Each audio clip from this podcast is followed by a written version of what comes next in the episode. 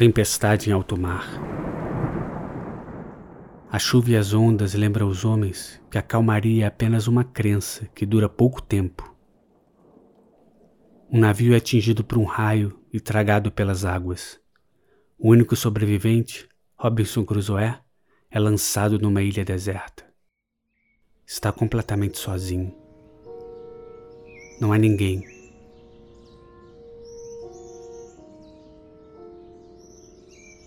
Antes mesmo de abrir os olhos, Robson Crusoe sente na pele a claridade do dia.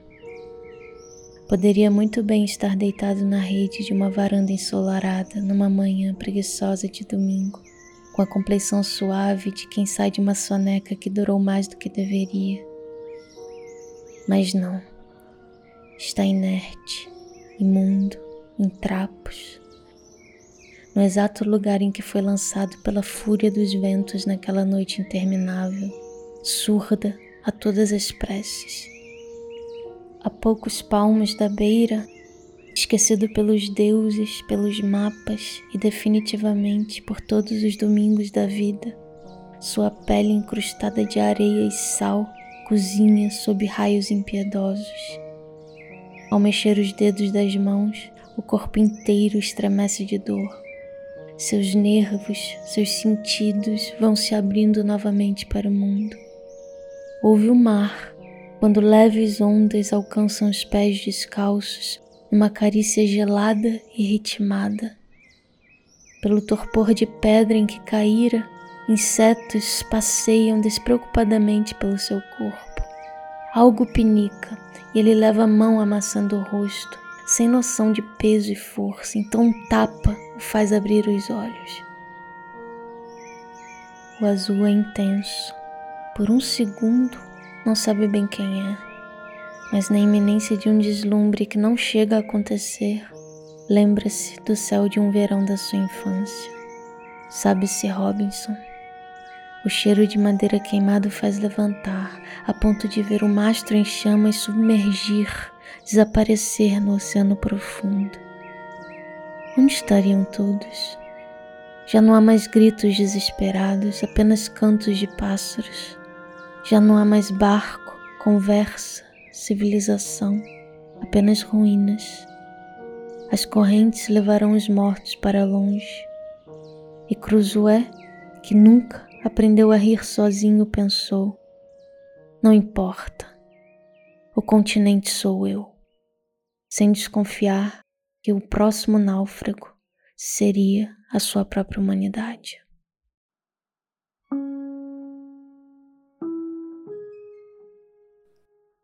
Diante de um inédito céu estrelado, de auroras jamais vistas, Robinson prefere recuperar o mundo perdido. Desesperado, tenta combater todo o silêncio que a ilha oferece estabelece velhas rotinas. Não aprendeu com as tempestades nem com a fúria do mar que a natureza não pode ser controlada, subjugada, humanizada. Permanece sem enxergar. Quando olha uma árvore, pensa apenas na madeira que usará para reconstruir sua velha casa. Permanece sem ouvir. Perde os cantos do vento pois só interessa que eu informe se verá chuva ou sol. Devasta a ilha com seus fantasmas e projeções. Toda a natureza deve se curvar para os hábitos que carrega. Não percebe o convite que a ilha lhe faz para experimentar outros ritmos, outros possíveis. No combate entre você e o mundo, prefiro o mundo, já dizia Kafka. Não é preciso ser um náufrago para percebermos esse desespero diante do vazio, de um intervalo. Ninguém suporta sequer o breve percurso de um elevador sem tirar o celular do bolso. Da criança ao adulto, poucos são aqueles que conseguem habitar uma ilha sem projetar a casa já conhecida, sem soterrar as existências mínimas que exigem a calma e a delicadeza dos raros que sabem se compor com o intervalo, com as tempestades e com o mar. Robson luta para se conectar, como se quisesse buscar um sinal Wi-Fi que o mantivesse ligado com a forma homem. Conectado com tudo que já conhece, não se abre para o novo. Quer se entorpecer numa repetição, no trabalho, no hábito, em tudo aquilo que o afaste do horror de se sentir sozinho, do risco de uma desconexão que o force a pensar. Um dia, encontra o selvagem e o nomeia de sexta-feira. Diante das inúmeras maneiras de sentir que aquele ser carrega, prefere, como sempre, virar as costas para toda a diferença e aplicar o conhecido, ou seja, decide humanizar sexta-feira. E assim ambos passam décadas naquela ilha, lutando desesperadamente para permanecerem ao menos uma sombra da humanidade.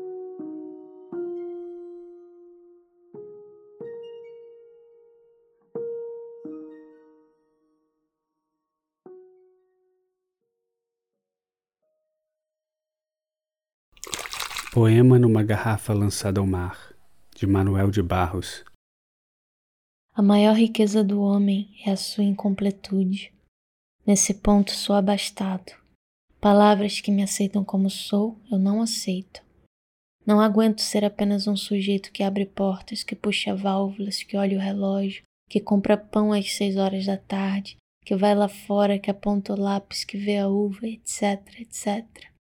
Perdoai mas eu preciso ser outros. Eu penso renovar o homem usando borboletas. De todos os objetos que há no mundo, um, em especial, faz com que Cruzoé lamente não ter consigo na ilha: o espelho. Mais do que a lembrança de um amigo, de uma mulher, lhe faz falta a ideia geral da humanidade, ou melhor, o exercício cotidiano de ser homem. Sem o olhar do outro, por quanto tempo permanecerei humano? Preciso ver um rosto. Coloca a mão em sua face castigada pelo sol. Mergulha os dedos numa barba que denuncia a longa data do naufrágio. Seu aspecto parece estar muito distante do que costumava ser. Acredita que um espelho o ajudaria a manter viva a lembrança do rosto humano. Lembra da lenda de Narciso, apaixonado pela própria imagem refletida no rio e tem uma ideia. Corre em direção à praia. Aproveita a calma dos ventos para tentar observar o seu rosto refletido no espelho de água que as ondas formam. O mar, apesar de calmo, não se presta a refletir com precisão imagem alguma. Fica decepcionado, sem saber que a imagem disforme que o mar lhe apresenta mostra com fidelidade a monstruosidade que o homem é. Lembrou de Narciso, mas esqueceu-se do final da história. Todo reflexo, toda reprodução mata por paralisia e por afogamento. Há uma bela passagem no livro de Michel Tournier, Sexta-feira e os Limbos do Pacífico, em que Cruzoé encontra algo parecido com um espelho. Num certo dia, caminhando pela praia, Robinson se surpreende com um barulho familiar vindo do mato. Logo reconhece os latidos do cachorro que também dividiu o navio com ele. Entra em êxtase ao vê-lo. Sim, não era o único sobrevivente. E corre em direção ao cão. Para sua decepção, é recebido com hostilidade. O animal rosna, late e foge para o mato. O reconhecimento não é recíproco. Fica intrigado e, após refletir, lembra que o cão é o animal que mais venera o homem e logo se dá conta da sua aparência. Os pelos tomam seu rosto, as roupas rasgadas, uma postura que aos poucos foi se distanciando da humana. Ao mesmo tempo que fica horrorizado com seu estado, alegra-se por ter agora uma espécie de termômetro para o seu grau de humanidade. Quanto mais se esforçasse para ser homem, mais o cão se aproximaria. É como se através deste exercício de ser homem Robinson se transformasse no animal adestrado do cão náufrago. Dostoiévski lembra que o homem é o único animal capaz de aceitar as piores degradações. Nem mesmo um cão suportaria certas condições.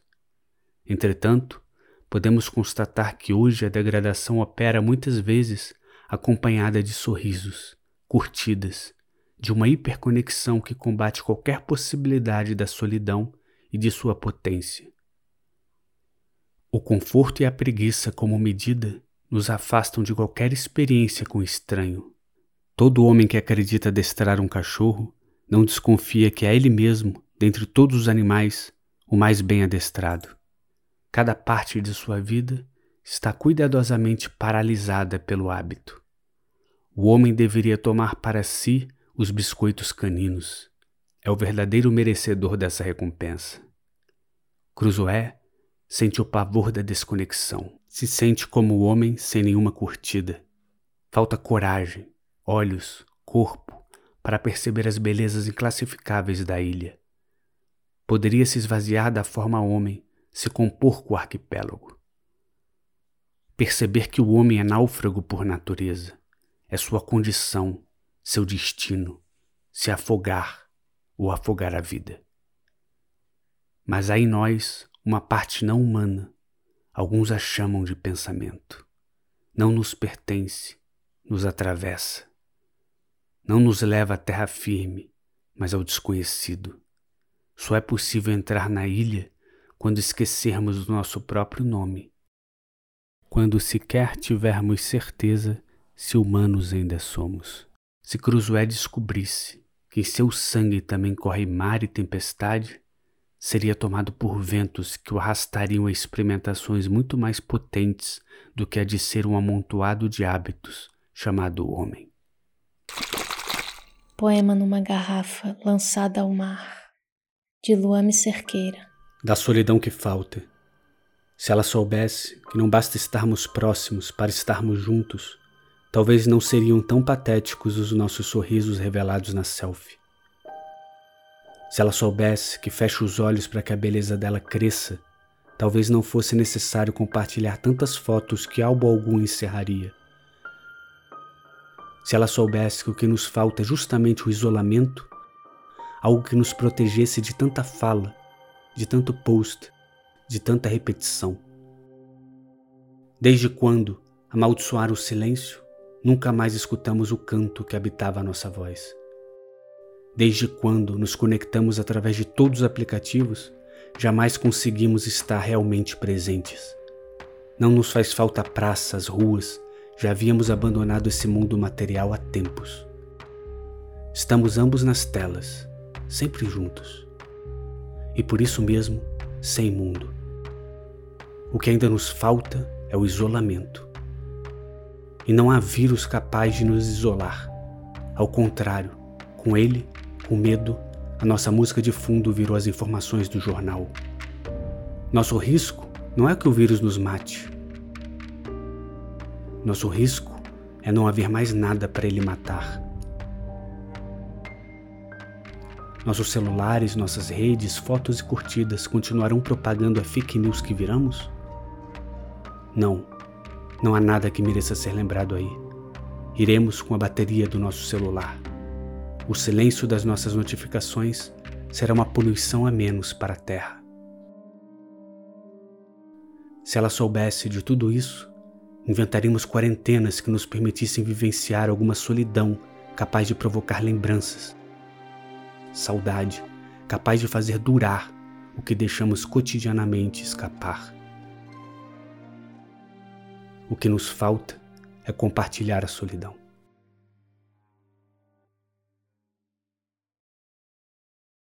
Quando não se pode mais contar o tempo e todos os dias são iguais, quando todas as tentativas de se reerguer se arruinam, sem o magnetismo dos olhares, perdido na indiferença da natureza, longe de seus semelhantes que espelham sua pose humana, arrancado da sociedade que garante pela linguagem a imagem comum de um mundo, o homem é levado a frequentar as bordas, os limites da sua própria existência. Vive-se uma estranha eternidade.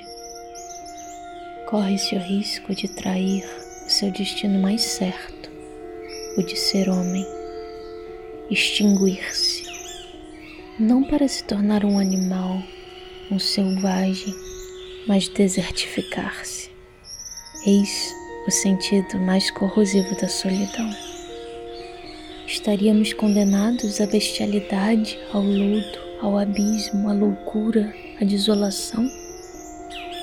Pode-se descobrir que para vencer a solidão perturbadora, não se deve romper com o deserto da ilha, mas sacralizá-lo, saber-se desértico em si mesmo, pois as possibilidades do corpo e do espírito não são apenas aquelas que a vida em sociedade evoca. Por que não gozar da divindade dos elementos da natureza? Por que não tornar-se um desses elementos? O coração da ilha. Sentir em si o amor da vespa pela orquídea, a folha da palmeira que treme, o brilho do sol, os séculos em cada braço do carvalho. Poesia numa garrafa lançada ao mar, de Bia Antunes. Cintila o sol na neve caída. Sorrisos e pios ecoam no silêncio almofadado. Pegadas surgem onde antes não havia caminho. Pequenas, grandes, de homem, de ave, de gato, submersas às direções dadas, amanhece no velho a infância perdida. O corpo presente. Acompanhamos no início a história de Robinson Crusoe, imortalizado no romance de Daniel Defoe.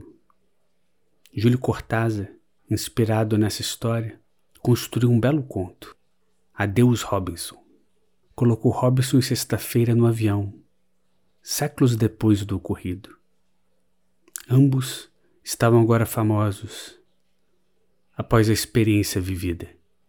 Sua história se espalhou para todos os cantos do mundo.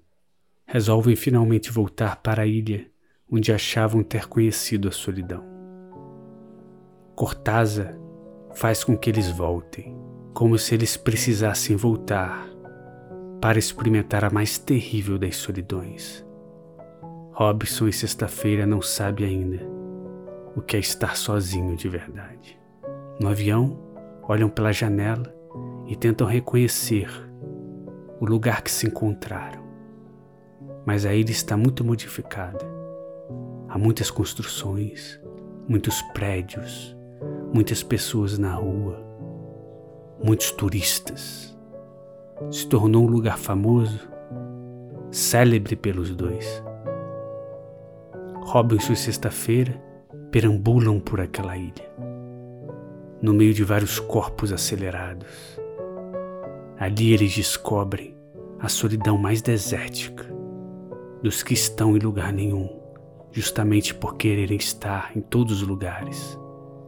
A solidão dos acompanhados de várias pessoas, a solidão dos corpos sem almas, das falas sem cantos, cercado de turistas, cercado de um ritmo impróprio, de fotos. Não resta mais nenhuma intensidade. Finalmente, pensa Cortázar, os dois estão sós na mais terrível das solidões, a solidão na multidão.